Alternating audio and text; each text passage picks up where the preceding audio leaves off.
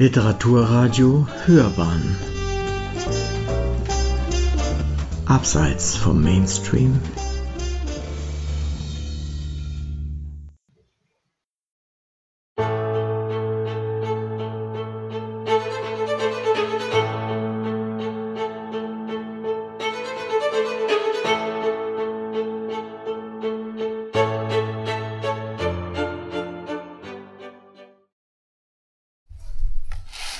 Liebe Freundinnen und Freunde des Literaturhauses und der Literatur, liebe Nastasia Penzer, herzlich willkommen, bienvenida zur heutigen Lesung, zur Live-Lesung aus dem Literaturhaus Heilbronn in der Reihe Debüt am See mit der Premierenlesung von Natascha Penzers Roman Jona. Der Roman erscheint in den nächsten Tagen am Donnerstag bei Mattes und Seitz in Berlin er hat 208 Seiten, kostet 22 Euro im Buchhandel. Schön, liebe Frau Penzer, dass Sie da sind, dass Sie von Berlin zu uns nach Heilbronn gekommen sind. Ich darf Ihnen Frau Penzer kurz vorstellen. Nastasia Penzer hat, was ihre Wohn- und Lebensorte anbelangt, ein durchaus bewegtes Leben.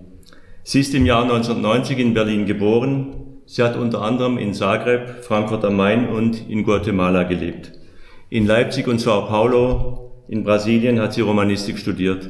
An der Universität Wien für angewandte Kunst hat Natascha Penzer anschließend Sprachkunst studiert. Momentan promoviert sie zur postjugoslawischer Literatur.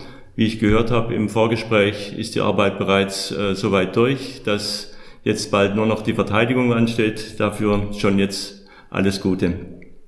Frau Penzer veröffentlicht in Anthologien und Zeitschriften übersetzt Gedichte aus dem Serbischen und Serbokroatischen.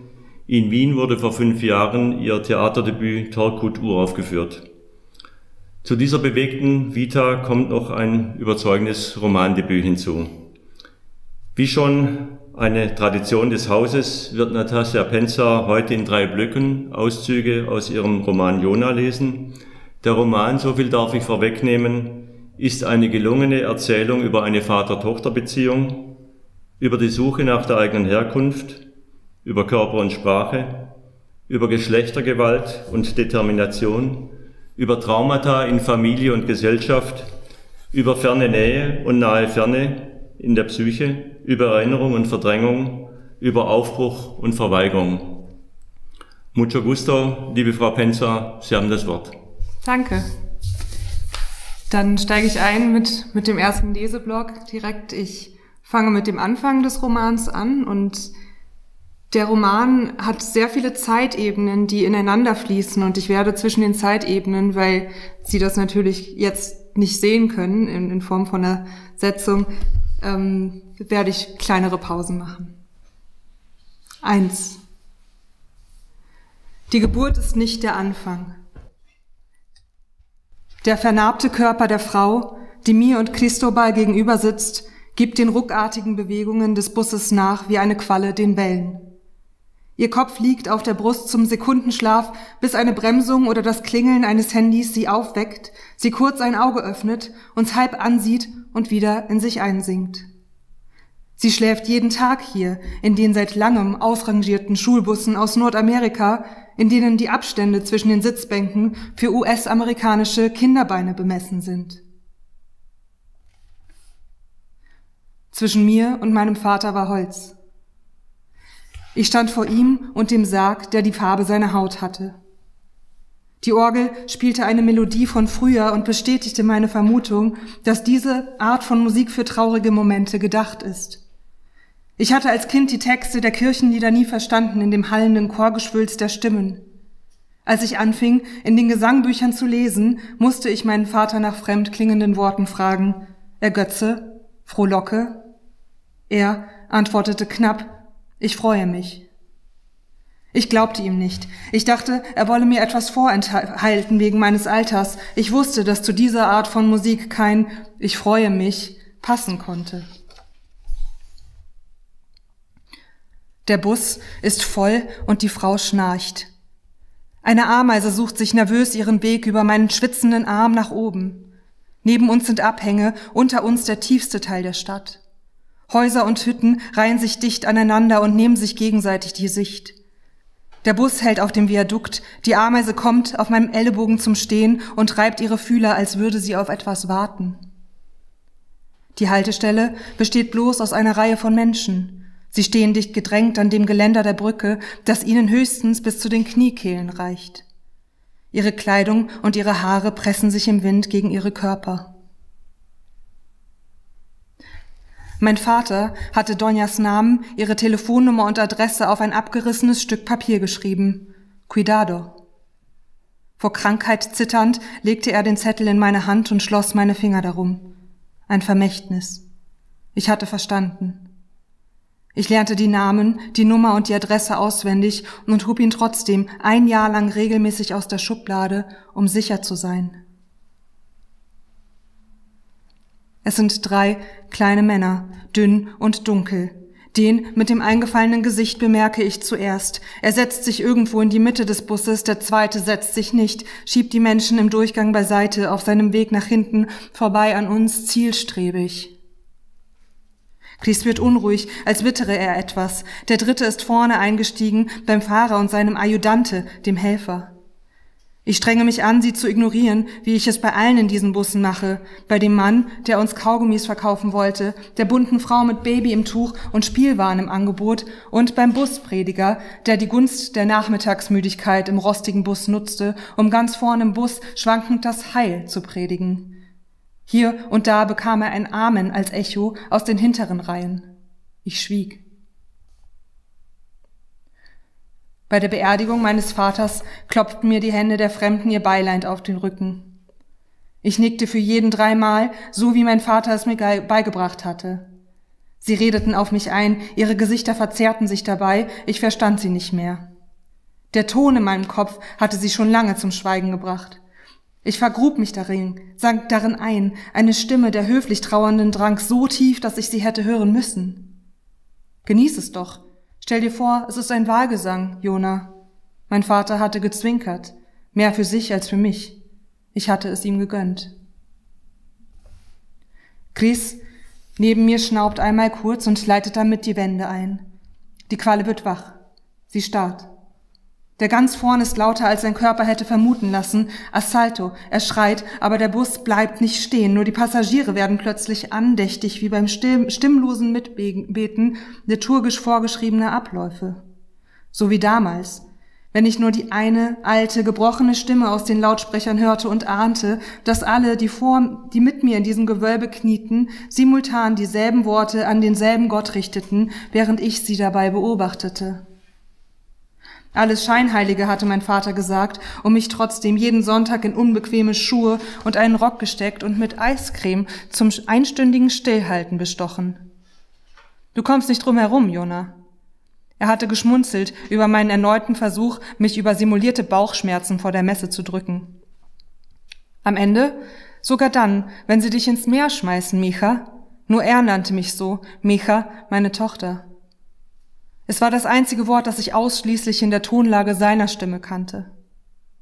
Selbst dann kannst du nicht einfach davonschwimmen. Dann kommt ein großer Fisch, er klappte seine Arme auf, ich rannte weg in meinen Sonntagsschuhen, er lachte, jaulte kurz, machte Wahlgeräusche. Am Ende, er schnappte mich, hob mich hoch und trug mich ins Auto, spuck dich der Wahl genau da aus, wo du hingehörst. Du kannst dein Ziel gar nicht verfehlen, Jona. Das ist das Gute. Wir lachten während der Fahrt über seine Wahlimitationen so lange, dass uns noch während der Messe die Wangen wehtaten. Der mit dem eingefallenen Gesicht, der in der Mitte des Busses, äh, der, der mit dem eingefallenen Gesicht in der Mitte des Busses stellt sich in den Gang, hebt den Arm mit der Waffe, wartet auf Aufmerksamkeit, auf seinen Einsatz. Er dreht sich nach vorn zum ersten, dem Dirigenten, der dem Adjudante gerade fast höflich seine Tasche hinhält, damit er sie mit dem Geld des Fahrers füllen kann. Er nickt dem Eingefallenen zu. Christobal stößt mich leicht an. Der Eingefallene senkt seinen Arm auf die Höhe unserer Köpfe. Sein Körper schwankt mit den Bewegungen des Busses. Seine Pistole dringt ein in unsere andächtige Stille. Dann ist die Busgemeinde dran. Sie reichen ihm Wertgegenstände, er nickt dazu, als würde er sich bedanken. Chris Hand an meinem Bein kontrolliert meine Bewegungen, mein Kopf, kein Kopf der Gemeinde bewegt sich, nur die Augen suchen sich gegenseitig, keiner spricht. Seine Knarre geht die Köpfe ab und die Furcht ist überall, außer in den Gesichtern. Alle wenden sich von ihm ab, als ginge eine Gewalt von seinem Antlitz aus. Selbst Moses wäre gestorben, hätte er Gott ins Gesicht geschaut, hatte mein Vater gesagt, als ich ihn fragte, wie er denn aussehe, dieser Gott. Cristobal holte mich vom Flughafen ab. Ich hatte alles dabei, auch den Zettel.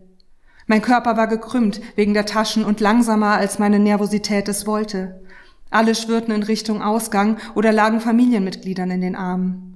Ich schob mich durch die Glastür aus der Wartehalle, Schwüle, Schweiß und Geräusche setzten sich auf mich, Taxifahrer schrien mir ins Gesicht, ich schüttelte den Kopf, zu langsam, als dass sie es hätten bemerken können. No, mein Rachen war verklebt, ich versuchte es noch einmal, no.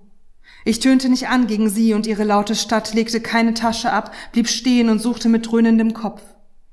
Irgendwo zwischen den Schwirrenden wartete Christobal mit meinem Namen auf einem Kartonrest.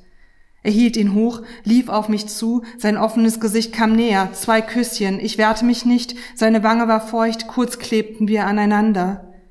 Er nahm zwei Taschen und meinen Ellbogen, da vorne ist das Auto. Er war schnell, schob mich über die Straße, blieb stehen, selbst gekrümmt vom Gewicht meiner Sache, drehte sich um, musterte mich. Entschuldige, er machte etwas wie ein Lächeln. Ich bin Cristobal. Sie nennen mich Chris. Bienvenida. Dann fuhr er mich zu Donja. Der Bus fährt an den Haltestellen vorbei. Und die Menschen, die dort waren, sehen uns nur kurz nach. Keiner wundert sich darüber. Hier im Bus geht von jedem eine Bewegung aus. Das Überreichen der Handtasche oder das Herausholen von Gegenständen aus den Hosentaschen. Es ist fließend. Der Eingefallene schwitzt an den Schläfen, über den Nippen, zeigt mit seiner winzigen schwarzen Pistole auf Einzelne aus dem Chor der Wegblickenden. Es ist ein Wartezimmer. Es stinkt. Es ist zäh. Ich sehe die Menschen, die vor mir dran sind. Einer nach dem anderen kommt an die Reihe. Ich rücke auf in der Warteschlange. Ich zähle die Menschen. Ich will endlich drankommen. Ich habe das Warten immer gehasst. Die Waffe schweift, kommt, nä kommt näher, doch selbst jetzt sieht sie noch erstaunlich klein aus. Der Ton in meinem Kopf wird lauter, er ist, er ist tief und ruhig.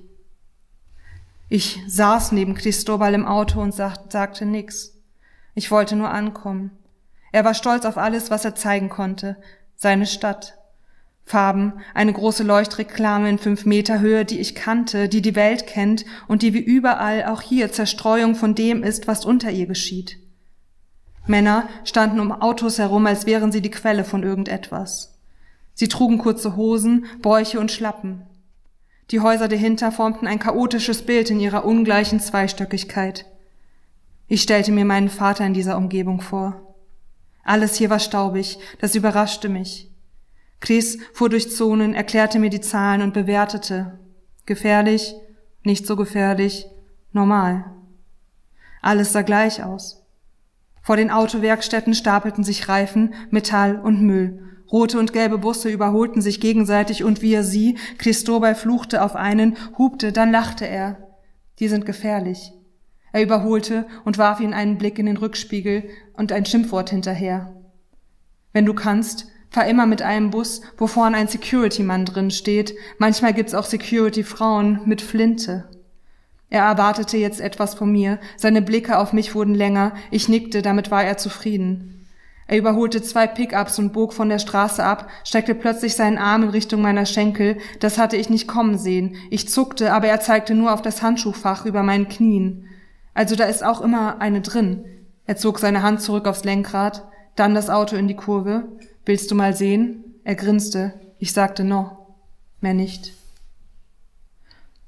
Unser Bus hat keinen Sicherheitsmann und keine Frau. Wir hatten es eilig und nahmen den ersten, der kam. Chris hatte auf die Plakette gezeigt, auf der in bunten Lettern Que Dios te bendiga prangte, ist schon okay. Chris war als erster eingestiegen. Der wird uns beschützen. Sein Finger zeigte nach oben, als er sich einen Platz für uns aussuchte. Alles ist langsam. Wir sind an der Reihe.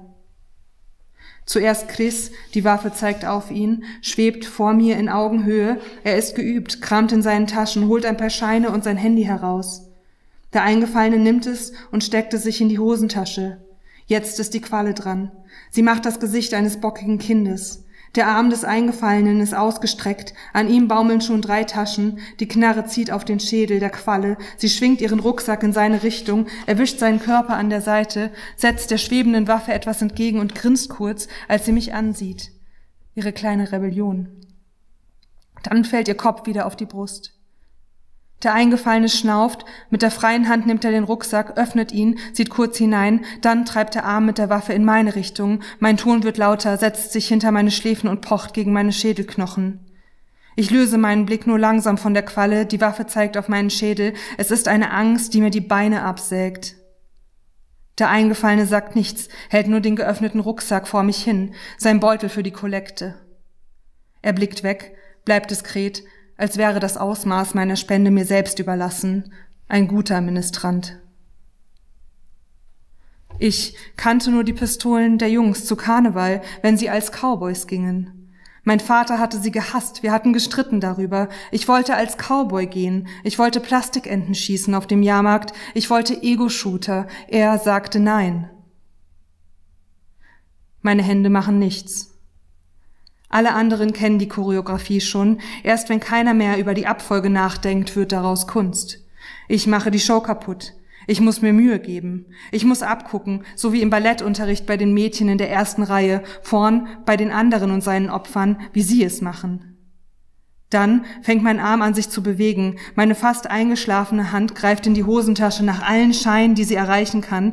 Ich halte sie ihm hin, er nimmt sie aus meiner Hand, seine Berührung durchfährt mich kurz, er wirft die Scheine in den offenen Rucksack, bleibt vor mir stehen, gibt mir Zeit nachzudenken, geduldig, die Waffe ist uns sehr nahe. Dann ziehe ich mein Handy unter dem Hemd hervor, ich bin langsam, alles ist zäh, ohne Zeit. Er sieht kurz runter, Hand und Knarre winken ab, mein Handy ist zu alt oder zu billig. Er zieht weiter.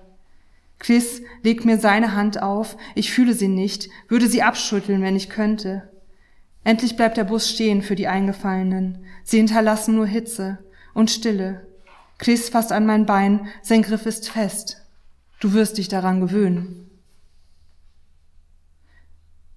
In der Straße wurde Chris langsamer. Das hier ist die Dose, Zone 12. Es stand auf dem Zettel. Ich hatte es seit Jahren gewusst. Donja ist eine Göttin. Dein Vater hat sie sehr geliebt. Du wirst es mögen bei ihr. Die Fenster der Straße waren verschlossen. Ihre Häuser standen wie tot und hatten alle verschlossene Gitter vor den Eingängen. Zwei Männer unterhielten sich leise in einer Einfahrt, Feinripp und braune Waden vor Motorrädern. Die Betonhäuser rechts und links hatten fast alle die gleiche Höhe, flache Dächer, klare Linien, dahinter die Berge. Da vorne ist es. Donja wartet schon.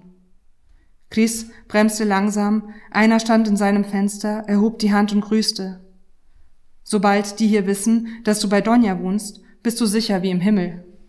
Er parkte und beugte sich über mich, um aus meinem Fenster zurückzuwinken. Vor dem Haus spannte sich eine große Markise, rot und blau. Es sah wie die Eisdielen in den alten Filmen aus. Nur die Gitter darunter passten nicht.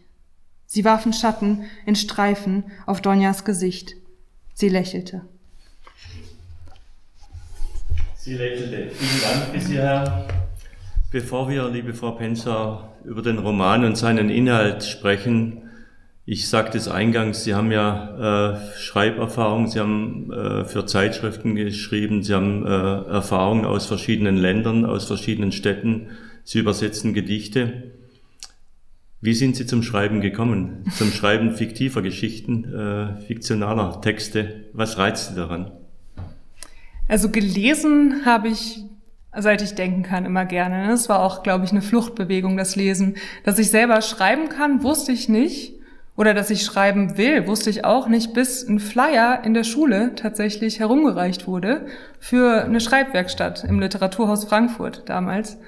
Und es hat mich sofort angesprochen und ich dachte, ich probiere es und habe für diese Bewerbung dann zehn Gedichte geschrieben. Die meisten davon waren katastrophal. Ähm, aber ich wurde eingeladen zu dieser, zu dieser Schreibwerkstatt. Und als ich dann dort mit ähm, Menschen meines Alters saß, die alle auch Lust hatten zu schreiben und mit einem sehr engagierten Autoren auch, Matthias Göritz, ähm, hatte ich plötzlich Feuer gefangen richtig Feuer gefangen. Und ab diesem Moment wollte ich schreiben. Ja. Sehr schön. Da sieht man doch den Segen der Literaturhäuser. Total, ja. ja. ja ich bin auch immer ähm, noch sehr dankbar. Sie äh, schreiben an einer Dissertation, äh, ich habe das eingangs auch bereits gesagt, äh, schreiben wissenschaftlich, Sie haben reportageartige Texte geschrieben. Äh, wo ist der Unterschied? Hilft das reportageartige Handwerkszeug des Schreibens? Sie haben über den Empfang im äh, S. Fischer Verlag geschrieben, habe ich gesehen, während der Buchmesse. Ähm, da wird so ein bisschen die, die Häppchen- und die Smalltalk-Kultur äh, beschrieben, die ja auch äh, im Roman äh, auf einer ganz anderen, im ganz anderen Setting dann äh, später bei einer Trauerfeier äh, zum, zum Tragen kommt. Ähm, Nochmal, wie ist das, das Schreiben, das äh, ja eher journalistisch oder wissenschaftliche Schreiben und das äh, Schreiben äh, fiktionaler Texte? Wie unterscheidet sich das? Hilft es oder steht es äh, sich im Wege? Hm, ich glaube nicht, dass es sich im Wege steht. Es hilft sich schon. Also in meinem Fall, ich habe ich hab die Erfahrung gemacht, aber es ist definitiv eine andere Herangehensweise jeweils. Ne? Ähm, das Schreiben von Reportagen oder journalistischer Texte fällt mir persönlich mittlerweile schwerer, weil der Inhalt so viel relevanter ist ähm, für mich persönlich als, als beim fiktionalen Schreiben, wo ich doch die Form versuche in den Vordergrund zu schieben oder die Form, die Form nimmt ganz andere, eine ganz andere Rolle einfach ein. Ne? Und auch, auch der Drive des Textes, so die, die Rhythmik ist mir beim Schreiben sehr wichtig, der fiktionalen Texte. Ja, aber ich, ich glaube, dass, also wenn Sie meine Reportagen gelesen haben, die sind ja auch nicht mhm. nur, nur, ähm, nur auf den Inhalt ähm, fokussiert, da bedingt sich das eine schon und das andere. Und, und ich glaube, so ein, so ein Text wie diesen Roman hätte ich auch nicht schreiben können, hätte ich nicht auch theoretisches Wissen gehabt ne, und recherchiert. Ja. Theoretisches Wissen ist eigentlich ein gutes Stichwort. Äh, wenn ich den Roman äh, lese und ich habe ihn jetzt äh, dankenswerterweise schon zweimal lesen dürfen, ähm, obwohl er erst äh, nächste Woche erscheint, am, am Donnerstag. Ähm, theoretisches Wissen äh, sehe ich an vielen Stellen in Ihrem Roman. Äh, ich habe es eingangs gesagt, das Thema Geschlechter, Geschlechtertheorie, äh, Sprach und Körper ist ein wichtiges Thema. Ähm, ohne dass der Roman jetzt äh, Theorie verhandelt, aber äh, mit dem hohen Wort subkutan äh, schwingt es immer mit. Man muss das nicht kennen, aber und mhm. trotzdem ähm, äh, schwingt es für mich mit, äh, wenn man diese ihren ihren Roman liest. Ähm, Sie nutzen das als als Basis, würde ich sagen, schon auch oder bringen es bringen es mit ein. Ja, da, da fällt mir gerade ein, also ich, ich frage mich, ob nicht eine Frau in einfach ihrer Erlebniswelt auch diesen Text hätte schreiben können, ohne das theoretische Wissen um, um die Verortung ihres Körpers in, in Kulturen. Ne? Mhm. Das, das könnte sein, dass auch einfach eine Erfahrung reicht. Aus dieser Erfahrung heraus entstand ja dann auch erst die Theorie. Ne? Aber klar, also ich habe mir über diese Dinge Gedanken gemacht. Beim Schreiben selbst hatte ich gar nicht das Anliegen, irgendeine Theorie mhm. ähm, mhm. hier den, der Leserschaft vorzuführen. Nee, das ist dann wahrscheinlich, vielleicht habe ich das eingesogen so tief, dass ich gar nicht drum herum komme. Ja. Aber ich glaube nicht, äh, Sie sagten das jetzt gerade, äh, eine Frau hätte diesen Roman schreiben können, aber ich glaube nicht, auch ein Mann, der die Theorie kennt, hätte diesen Roman, glaube ich, nicht schreiben können. Wahrscheinlich nicht, aber ja, ich, ich, ich wage es manchmal gar nicht, ähm, solche Urteile zu treffen, mm, weil mm. es doch auch Autoren gibt, die einen überraschen. Ne? Ähm, aber wahrscheinlich, wahrscheinlich mm. nicht, ja.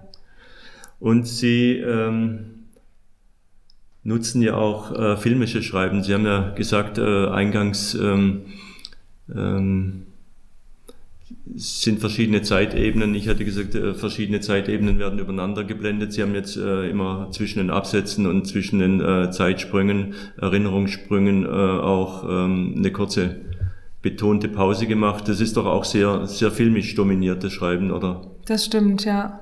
Das stimmt. Also ich, ich sehe beim Schreiben auch den Film, den ich gerade schreibe. Mhm. Ja, es ist ähm, schon sehr filmisch dominiert, das stimmt. Und äh, wir haben jetzt einige äh, Passagen, einige Seiten gehört aus dem ersten Kapitel. Äh, für mich ist eigentlich der, ja, der Anfang, äh, die ersten anderthalb Sätze äh, geben so eigentlich den, den roten Faden und letztendlich auch den äh, Roman in, in Nutze eigentlich wieder. Äh, der erste Satz lautet, die Geburt ist nicht der Anfang. Und dann der nächste Halbsatz, der vernarbte Körper der Frau. Geht dann weiter, diese quallenartige Bewegung, die sie dann durch, den, durch außen mitmachen muss oder auch mitmacht. Mhm. Ähm, sind diese tatsächlich so, so, so eine Art Leitfaden für den Roman als Lektürehilfe, wenn man so hochgestochen formulieren will? Definitiv, ja, ja. Das ist ähm, wahr. Das haben Sie sehr gut erkannt, auch vor mir. Und der Roman ist dennoch kein, kein autobiografischer Text. Er nimmt natürlich viele Erfahrungen, denke ich, äh, die Sie aus Guatemala mitbringen, äh, aus äh, anderen Städten, wo Sie waren. Ich hatte gesagt, eingangs, Sie haben in Zagreb gelebt. Sie promovieren über postjugoslawische Literatur. Ähm, ich denke, er ist voll von autobiografischen Erfahrungen und Beobachtungen, ohne dass man ihn jetzt als autobiografischen Text lesen kann. Ähm, wie sehr hat sie das äh, tatsächlich auch beeinflusst, oder wenn man das so sagen kann? Ja, ich, ich glaube, dass alle meine Erfahrungen mich natürlich beim Schreiben beeinflussen. Ne? Und, ähm, und diese, diese Verortung als Migrantin in einem Land aufzuwachsen, nur diese habe ich ja eigentlich gemeinsam mit der Protagonistin. Ne? Also, mhm. und, und, und da konnte ich sie auf jeden Fall besser verstehen. Ne? Und, und natürlich sind auch meine Erfahrungen, die ich in Guatemala gemacht habe, die meine Beobachtung der Gesellschaft dort und äh, auch die Beobachtung der Menschen und vieler Szenen eingeflossen in den Roman sicherlich. Ja. Könnte der Roman auch, äh, ich will jetzt nicht vorweggreifen auf das Ende oder auf den, auf den weiteren Inhalt, aber wir sehen es ja schon am Anfang äh, durch die Verknüpfung von Religion und Gewalt ein Stück weit. Äh, die, die, äh, das Geld im, im Bus wird eingesammelt wie bei einer Kollekte ähm, und so weiter. Und es mhm. kommt dann weiter die Verschränkung von, von Glaube, Religion. Aber könnte dieser Roman, in dem Gewalt, Korruption, Drogen, auch ein Stück weit Abgestumpftheit herrschen, könnte der auch, aber auch eine direkte Körperlichkeit und eine Gesellschaft, äh, ja, in der die Abgestumpftheit auch eben durch Körperlichkeit wiederum äh, konterkariert wird, könnte der auch in einer anderen äh, Postkriege, äh, posttraumatisch durch Kriege äh, besetzten, behafteten Gesellschaft spielen. Mhm. Einige Teile des Romans schon, aber es gibt viele Erzähl Erzählstränge, die ich aus persönlicher Erfahrung nur, nur dort verorten kann. Also jetzt das Nachkriegs Kroatien, das ich am besten kenne, oder, oder das Nachkriegs-Jugoslawien, hat natürlich auch immer diese schwelende, dieses schwelende Kriegstrauma ähm, da, aber diese, diese Gewalt, die auf der Straße stattfindet, ne, und, und die Dominanz der Bandenkriminalität auf der Straße oder, oder die Angst, dass ich in den Bus steige und erschossen werde, ne, oder dass ich nach 18 Uhr nicht mehr rausgehen kann, weil es dunkel ist und, und fast jeder und jede um mich herum eine Schusswaffe trägt, die ist dort nicht so präsent. Und äh, wir hatten es gerade ein bisschen angeschnitten. Äh, ich sagte, und Sie haben es ja auch bestätigt, äh, bei Ihnen läuft ein Film ab oder Sie sehen den Film, den Sie schreiben. Äh, Sie haben sich, äh, ich habe natürlich gegoogelt im Vorfeld und mich äh, schlau gemacht äh, in Ihrer Bachelorarbeit über äh, den Film äh, B-Boys for Life auseinandergesetzt. In B-Boys äh, kommen ja auch äh, im Text dann später mal vor. Äh, wie sehr äh, beeinflusst Sie das tatsächlich der Film als, als Medium nochmal äh, zum Schreiben?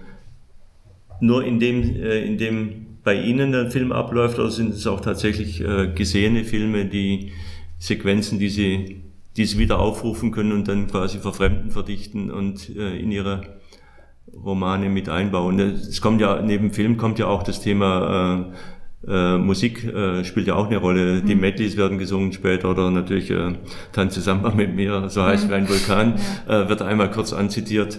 Ähm, wie sehr sind andere Medien präsent mhm. in ihrem äh, in ihrem Text? Mhm.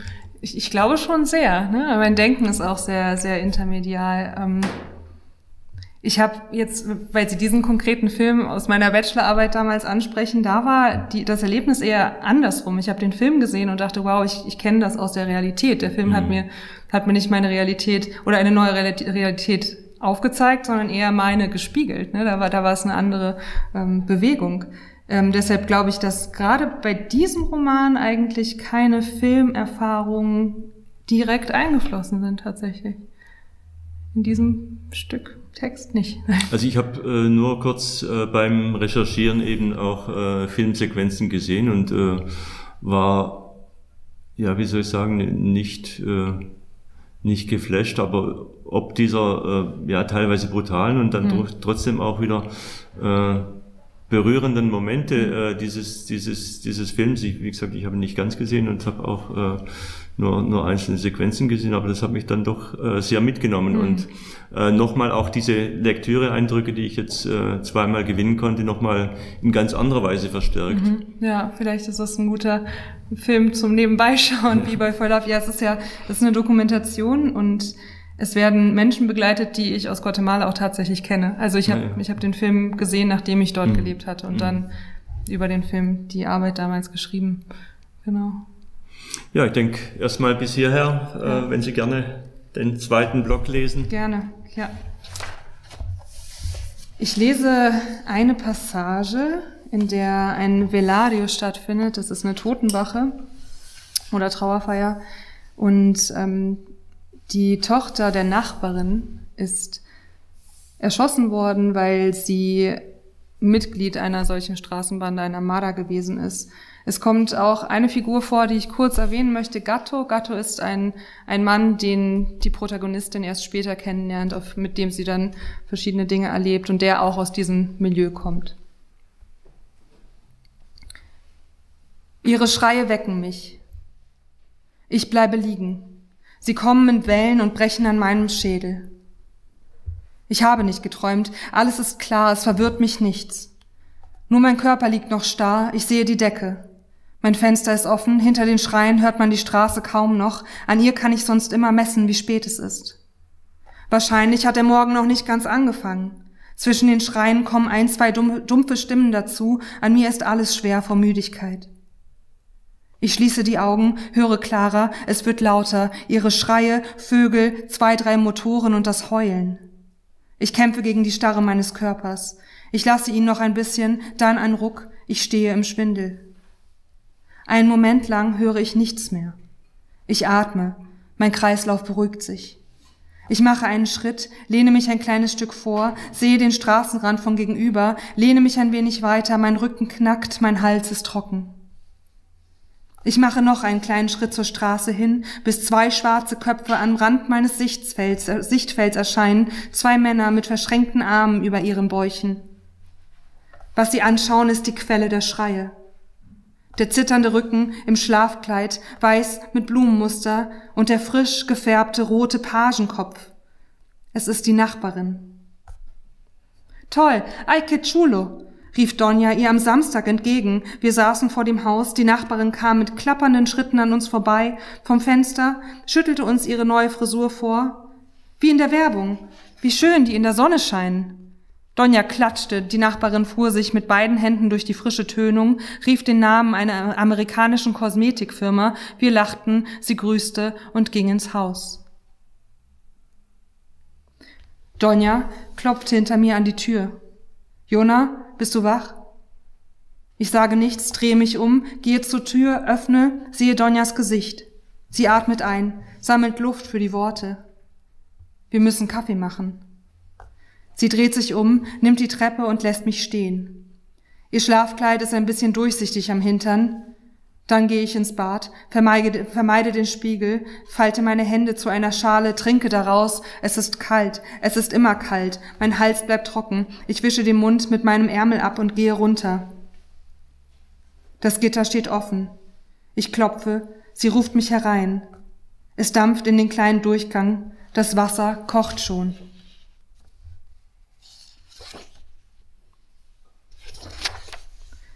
Donja streicht mir mit der freien, rauen Hand über die Haare. Viel Kaffee, sagt sie. Ihre Bewegungen sind langsamer als sonst. Es werden viele kommen. Weißt du, wenn man so jung ist, kommen sehr viele. Dann suchen wir Töpfe, hören dabei den Luft Lichtröhren zu und Donja summt unverständliche Lieder in sich hinein. Wir holen alle Töpfe aus den Schränken, stellen sie nebeneinander auf den Tisch, sie klatscht einmal in die Hände, ein Kommando, nimmt den größten mit beiden Händen, läuft mit ihm zum Hahn im Flur, füllt ihn, ich greife den Topf von unten, sie nickt, er wird schwer, selbst für uns zwei. Wir tragen ihn zum Herd, er schwankt mit jedem Schritt stärker, ich habe unsere Kraft überschätzt.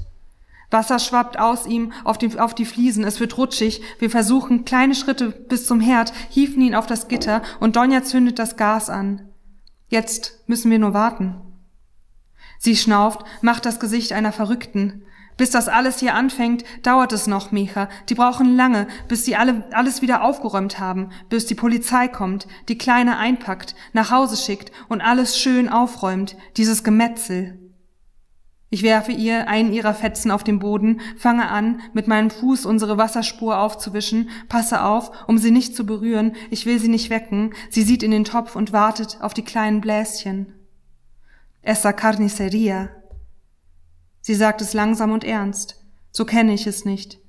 Letzte Woche bei Gatto klang es mehr nach einem Singsang. Gatto bremste ab. Wir, sah, wir saßen im Auto. Er fuhr mich von sich zu Donja. Ich spürte noch überall den Sex mit ihm. Er hatte sein Fenster geöffnet. Es war Sonntagmittag und wir waren verkatert. Er scha schaute nicht mehr auf die Straße, nur nach links. Ich sah an seinem Kopf vorbei. Die Blutlache bewegte sich, schwer und dunkel. Rechts davon die weiße Tüte. Mein Ton kam aus der Taubheit hervor, wurde lauter, langsam, eine Traube von Menschen. Sie bewegten sich, machten das Sichtfeld größer und kleiner. Mein Körper war Stein. Es schmerzte. Schau dir das an. Ich wünschte mir, meinen Kopf noch weiter drehen zu können, aber er blieb starr auf der Lache und dem Kokon. Cada dia una carniceria. Es klang nach einem Kinderreim oder wie Werbung. Jeden Tag ein Gemetzel. Gatto atmete aus dabei, abwesend, ein seelenloses Murmeln wie beim Beten des Vaterunsers, bekreuzigte sich in zwei kleinen Zügen vor der Stirn, er hatte keine Zeit, das Kreuz bis an die Brust zu bringen, und fuhr weiter. Mein Kopf folgte dem vorbeiziehenden Tatort, die Menschentraube schob sich dazwischen, ich musste wieder atmen, mein Körper blieb starr. Ich wartete. Gatto drehte am Radio, ich hörte nichts, er sah meine Starre. Beruhige dich, Chula. Irgendwann macht das nicht mehr so viel mit dir. Da ist irgendwann nichts mehr übrig, was sie dir rausreißen könnten. Er schlug sich auf die Brust. Was willst du machen? Du kannst nichts machen, ich kann nichts machen. Seine Floskeln halfen nicht. Er zuckte mit den Schultern. Ich sah immer wieder zu mir und sah immer wieder zu mir her. Meine Starre schmolz langsam. Ich schob mein Gesicht aus dem Fenster in den Fahrtwind, aber meine Haut blieb eine taube Fläche. Wir heben das kochende Wasser vom Herd, stemmen den Topf auf den steinernen Boden. Donja nimmt eine Tüte Kaffee aus dem kleinen Schrank neben dem Herd. Es ist wichtig, immer Kaffee zu Hause zu haben, in Massen, den brauchen wir ständig. Sie schüttelt den Inhalt in den Topf und rührt. Ihr Körper schwingt mit. Jetzt warten. Sie legt den Kochlöffel quer über den Topf wie eine Markierung. Wir nehmen den zweiten Topf, fangen an mit der Prozedur, stellen ihn auf die Flamme und warten. Sehr lange, bis die ersten Bläschen kommen. Das wird dauern. Donja sieht zu mir rüber, ihr Blick ist zuerst erschrocken, dann weich. Du kannst dich ruhig anziehen, Liebes. Ich bleibe im Pyjama.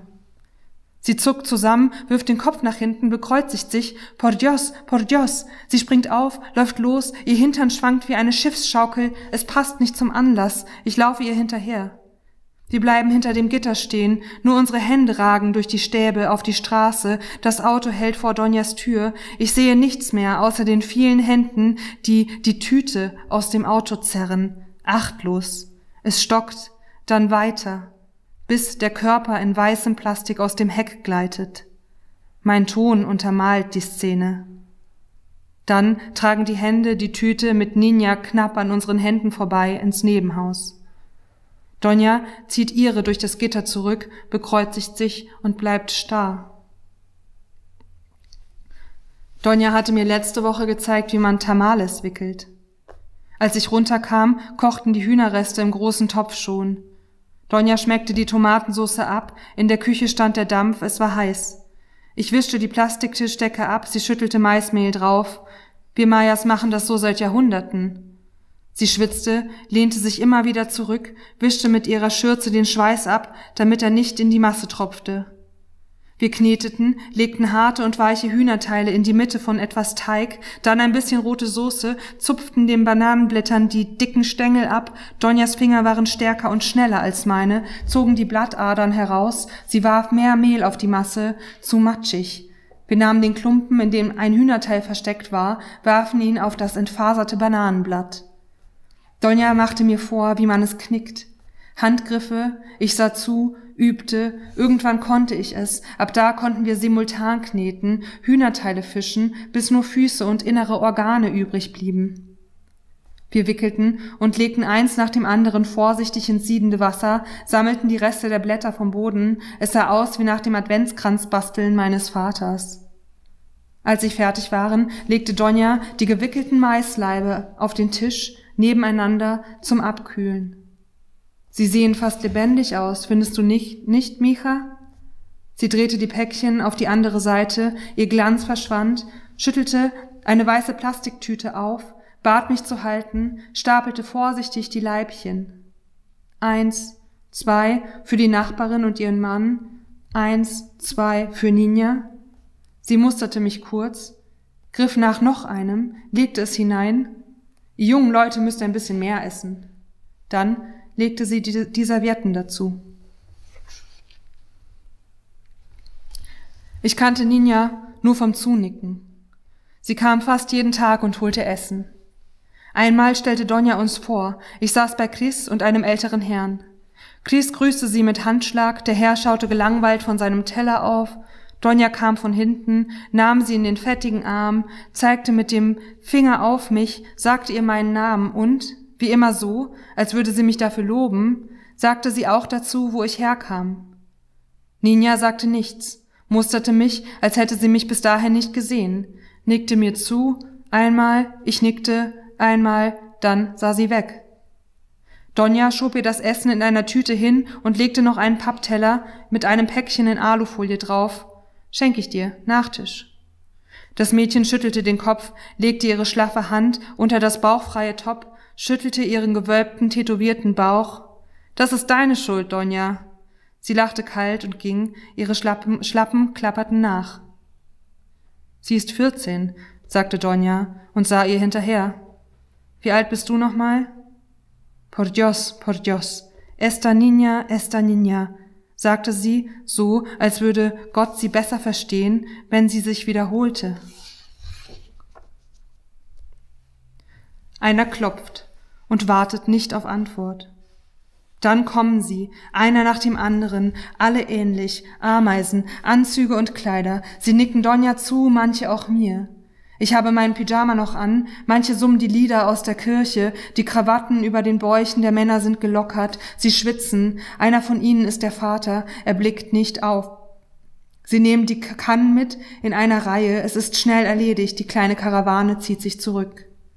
Wir sitzen noch kurz und sagen nichts.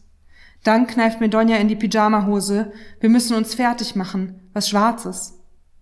Donja treibt mich aus ihrem Flur, schlägt mit einem Küchentuch auf den Hintern und nicht zu kurz. Dalle, dalle. Ich beeile mich, stolpere halb, sie summt sich die Tote aus dem Kopf, Dampf und Hitze fressen das Lied hinter mir. Das Gitter steht offen, ich mache einen Schritt auf die Straße, sehe im Augenwinkel die Menschen, ich laufe hoch, Sonne und Beton und Müll auf der Terrasse, bleibe stehen, sehe rüber, das Dach der Nachbarin, es raucht aus dem kleinen Rohr. Zur Beerdigung meines Vaters hatte ich nur Weihnachtslieder im Kopf. Ich summte sie vor seinem Sarg, ich summte sie auf dem Friedhof, ich summte sie noch, als der Wärter kam, um mich wegzuschicken. Seitdem habe ich nicht mehr gesummt. Donja wartet unten auf mich in ihrem Türrahmen. Sie trägt Lippenstift und hat ihren dicken Zopf im Nacken zusammengerollt. Er ist fast breiter als ihr Hals. Das Gitter fällt hinter uns zu, sie geht vor, es sind etwa fünf Schritte, eine Gruppe von Männern steht vor der Tür, sie tratschen und trinken unseren Kaffee. Donja richtet sich auf und stellt sie mir vor, das ist der und das ist der. Ich sehe ihnen kaum ins Gesicht, reiche meine Hand, sie kommentieren das Gewöhnliche, tragen Anzüge, wie alle hier, wir gehen. Die Tür steht offen. Wir sind drin. Menschen stehen herum oder hocken auf dem Boden. Ich versuche, möglichst wenige von ihnen anzuschauen, starre auf Donjas Rücken. Manchmal schiebt sich jemand in das Sichtfeld, ein Kind, überall sprechen die Menschen, um die Stille zu verdrängen. Draußen höre ich Männer lachen. Eine Frau weint, drückt Donjas Arm, sie hält einen Becher mit unserem Kaffee in der Hand und zuckt mit dem Kinn in Richtung Zimmertür. Jetzt haben wir ein Ziel. Donja zieht mich mit sich. Das Haus hat keine Fenster im Flur, es ist schwül. Donja schiebt sich an den Menschen vorbei, spaltet das Meer der Trauernden. Ich nutze ihren Windschatten, versuche nicht auf Füße zu treten, an den Wänden Fotos und Dreck. Wir sind fast am Türrahmen, es lehnen zwei Jungs daran, Türsteher. Ihr Gehabe passt nicht zu den Körpern, wie Miniaturen ihrer Bosse bedrohen sie uns mit ihren Blicken. Donja schnalzt mit der Zunge, zerrt mich hinter sich her, sie machen Platz. Es flackert. Der Raum ist voll von Kerzen. Es riecht nach Wachs und nach Schweiß. Das Fenster ist abgehängt. Der Sarg steht da, wo ein Bett stehen sollte. An der Wand. Daneben die Nachbarin. Sie hält ihren Kaffeebecher lasch, ihre Arme hängen am Körper, sie wiegt ihn ein wenig, die Arme kommen mit Verzögerung nach. Donja stellt sich vor den Sarg. Sie bekreuzigt sich, hält sich dabei mit der linken Hand an ihrem Anhänger fest, umarmt die sich wiegende Nachbarin, sagt ihr Dinge ins Ohr. Dann hält Donja den Kopf der Nachbarin in ihren Händen, lange, sie sagen nichts, es flackert.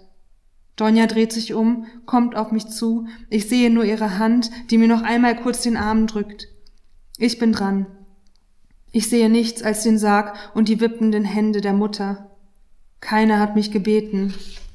Ich schäme mich, dass ich hier bin. Ich bin hier falsch. Ich habe nie mehr als ihr zugenickt. Mit jedem Schritt, den ich näher komme, pendelt mein Blick vom Sarg zur Nachbarin daneben. Sie muss merken, dass ich mich eingeschlichen habe. Mein Ton pendelt mit, kommt aus der Versenkung irgendwo, begleitet mich.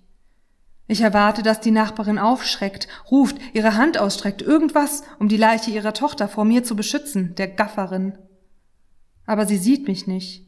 Ich trete heran, unter mir knackt es, ein Podest und ich atme nicht mehr, höre nur noch den Ton, Wassermassen, ein Rauschen. Ich lehne mich vor, es gibt kein Glas, keinen Schutz, nur Ninja. Sie leuchtet fast, heftig geschminkt, wie sonst auch. Ich gaffe, ich will wegschauen, ich sehe den Tod nicht an ihr, so friedlich, als würde sie schlafen. Oder? Ihre Haare sitzen. Meine Augen suchen nach etwas in ihrem Gesicht. Der Tod riecht nach nichts. Ich gaffe. Mein Ton reißt an den Bildern, stemmt sich gegen meinen Körper.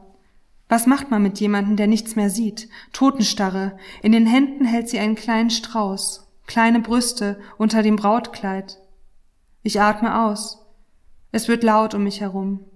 Ihre Mutter wippt, der Kaffeebecher baumelt, alles bewegt sich, der Raum stinkt, etwas packt mich am Arm, zerrt an ihm, ich sehe runter, Donjas Hand, sie zerrt mich durch das Meer der Wartenden, Moses, sie weichen ihr aus, in die Küche, auch hier haben sie die Fenster abgehängt, der Mittag bleibt draußen, die Hitze nicht.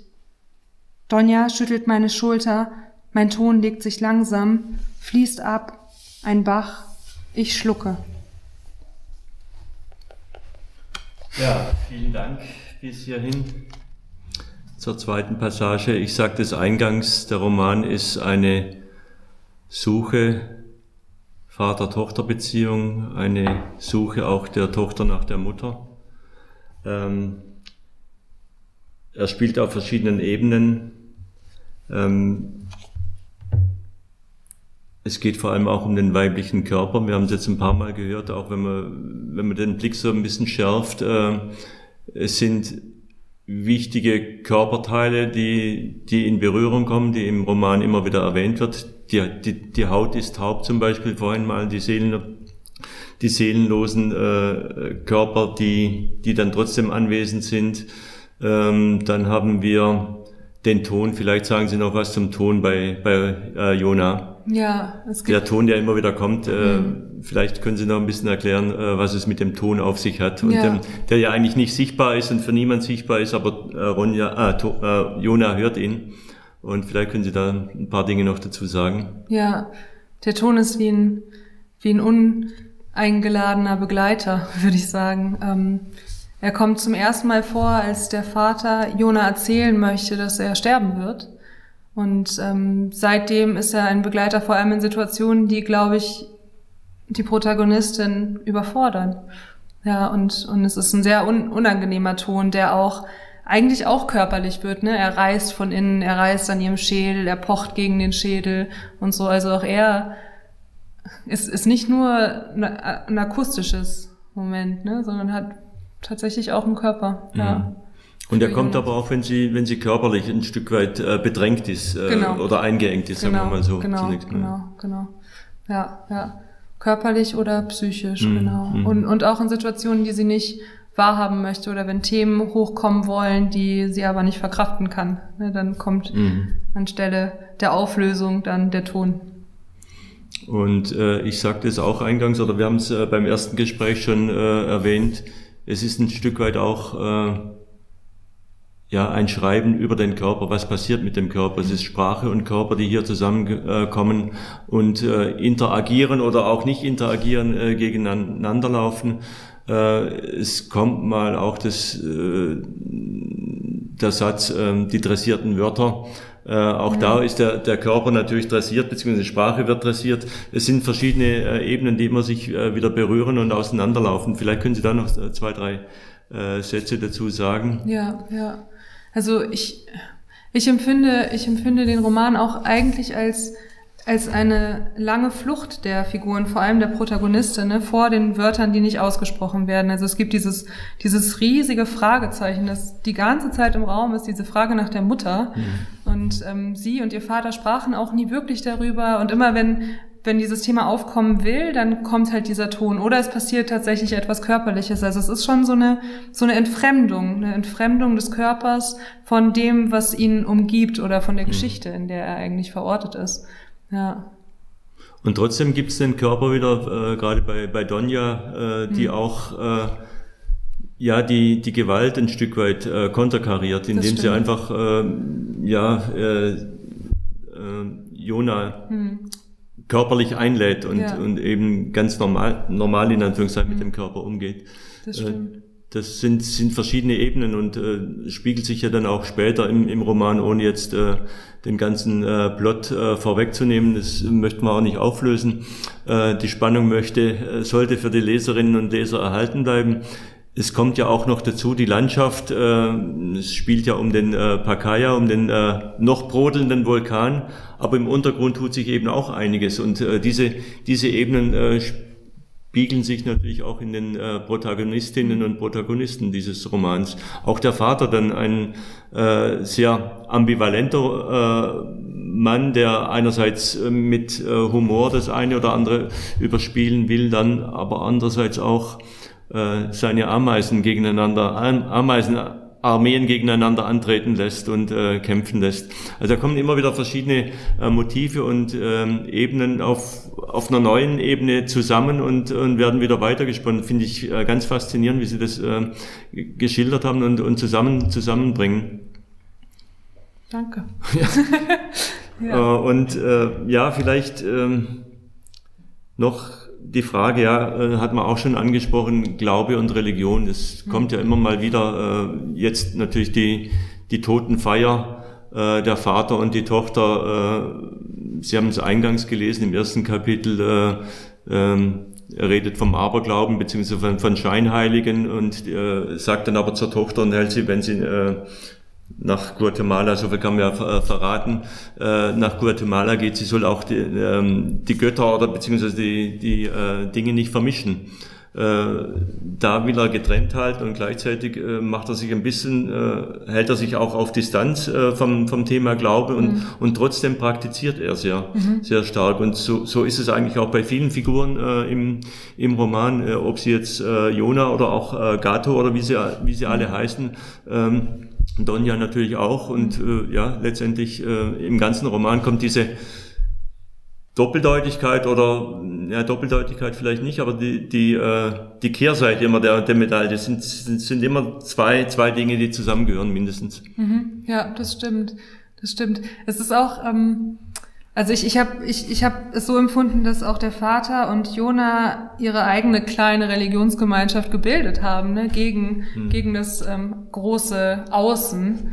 Und ähm, ähnlich verhalten sich, finde ich, auch die Figuren in, äh, an, an diesem Ort, an den sie fährt, in der, in der Fremde sozusagen. Ne? Und die, diese Mystik aber ist ist ja immer da, ist konstant da, aber nicht nur im, im christlichen religiösen, sondern da vermischt sich dann wirklich auch, auch viel von so in, indigener Mystik und so. Mhm. Und ähm, aber jede Figur geht auf ihre Art damit um. Also da gibt's auch kein kollektives und keinen kollektiven Glauben. Ne? Mhm. Es, ist, es ist immer etwas Eigenes und es ist auch immer sehr praktisch. Also es kommt ja immer in Situationen, in, in denen etwas Höheres eigentlich da sein muss, damit man irgendwie klarkommt mit, mit dem, was einem widerfährt.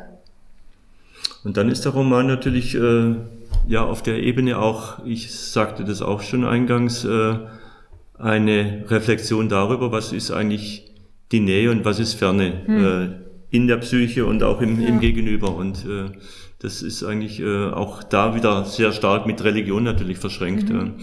Aber auf der anderen Ebene ist der Roman, so lese ich ihn zumindest, auch eine Reflexion darüber, was ähm, wie Diskriminierung funktioniert und auch wie äh, Gewalt und äh, Gewalt und Diskriminierung funktioniert. Nicht nur zwischen den Geschlechtern, äh, das natürlich auch, äh, über den weiblichen Körper haben wir ja schon gesprochen, aber auch ähm, der Vater bei den Elternabenden, im, ähm, als Jona äh, ja noch schulpflichtig ist, äh, später dann äh, so ein bisschen die herablassende, äh, ja, herablassende Äußerungen der äh, Kommilitoninnen oder Mitschülerinnen äh, kurz vor dem Abitur, da interessieren sich plötzlich für die Herkunft von, von Jona, äh, das so ein bisschen. Gleichzeitig dann in Guatemala auch die, äh, die Touristen, die, die den Pacaya äh, anhimmeln und so die, die Herrlichkeit der Natur äh, sehen, aber nicht äh, eigentlich die, äh, ja, die, die Bevölkerung. Und umgekehrt ist natürlich auch äh, ein Stück weit äh, Gewalt und äh, Diskriminierung und Rassismus auch äh, in Guatemala dann äh, im Text äh, thematisiert, in dem äh, Gewalt gegen die äh, Indios äh, praktiziert wird. Mhm. Ja. Ja, das stimmt. Auch, auch da ne, kommt es dann, kommen diese Themen dann in allen Ebenen vor. Ne? Es kommt, es, wie Sie schon gesagt haben, es kommt in, in, im Aufwachsen Jonas mhm. vor, es kommt in ihrer Biografie vor, in der Biografie des Vaters, in der über die Biografie der Mutter möchten wir nicht zu viel sagen jetzt, aber aber auch das ist ein Thema, das sie im Grunde mitnimmt. Ne? Sie, mhm. nimmt, sie nimmt das ja mit aus dem Ort, in dem sie aufgewachsen ist, in diese Fremde hinein, die ja eigentlich ihr Heimatort sein sollte. Ne? Und, und dort begegnet ihr das Gleiche, nur, nur aus anderen Perspektiven. Trotzdem ist natürlich immer klar, wer die Oberhand hat. Ne? Mhm. Also wer, wer wird diskriminiert und wer mhm. diskriminiert. Mhm. So, das, das ist an allen Orten dann irgendwie oft dieselbe Gesellschaftsschicht, oder?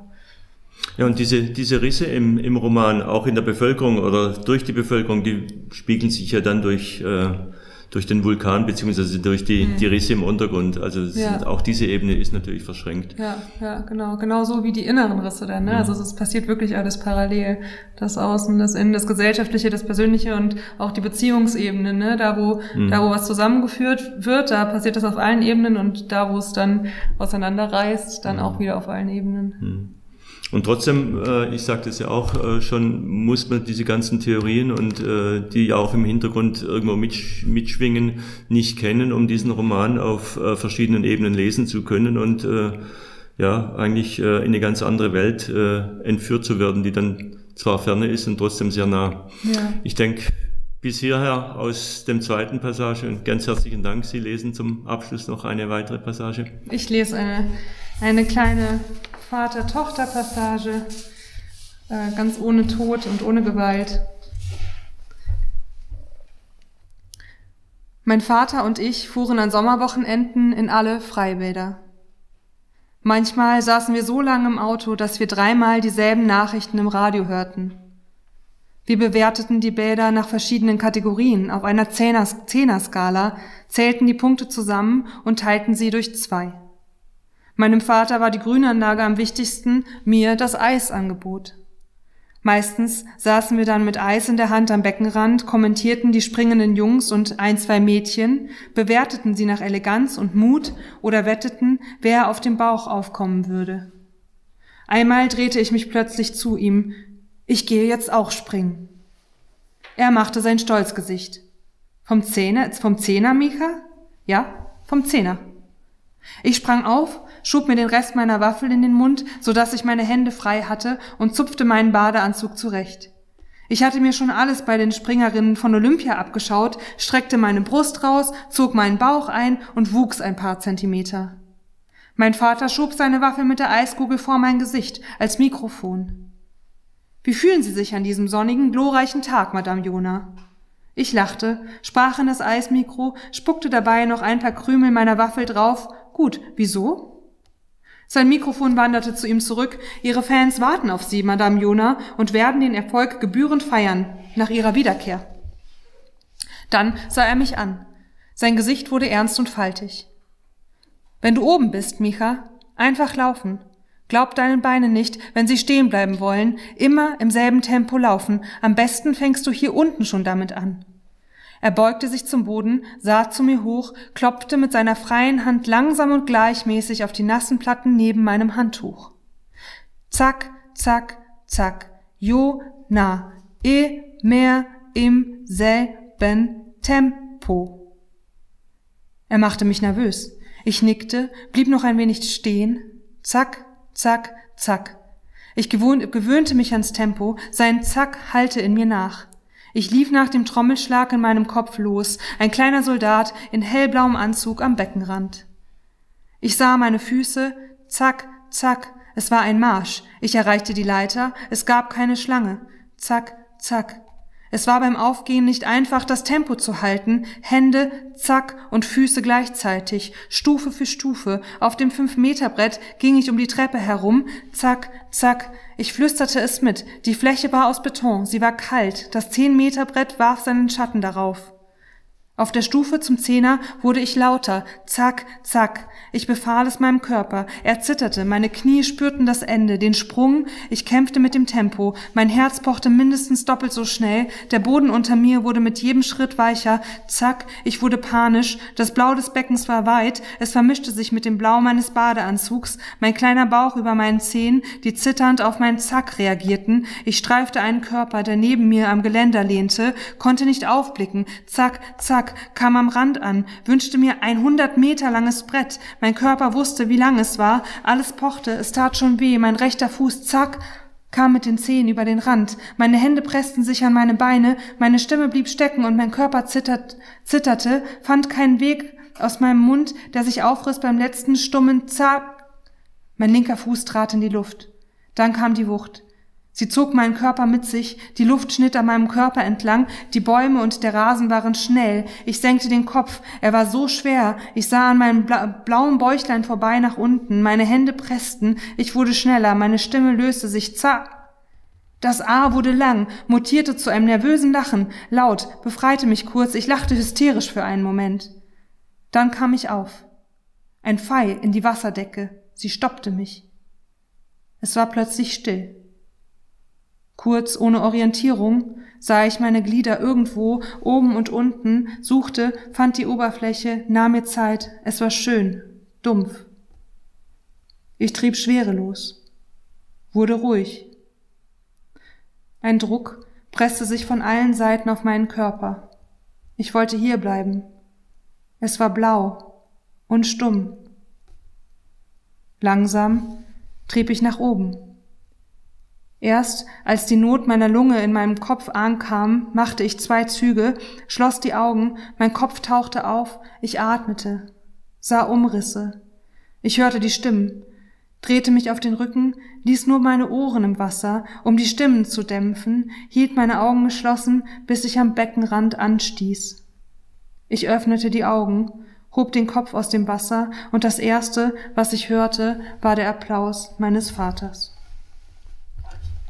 Danke. Der Applaus an den Bildschirmen ist Ihrer gewiss. Vielen Dank, liebe Frau Penzer.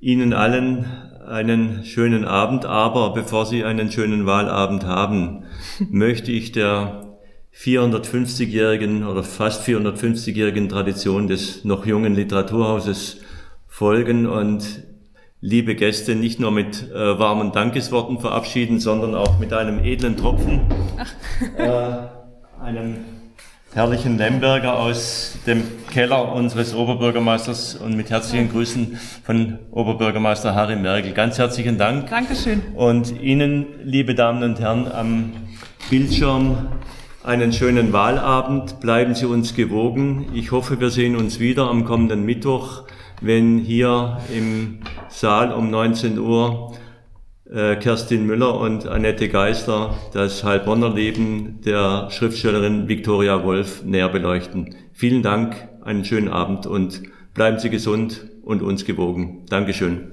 Danke.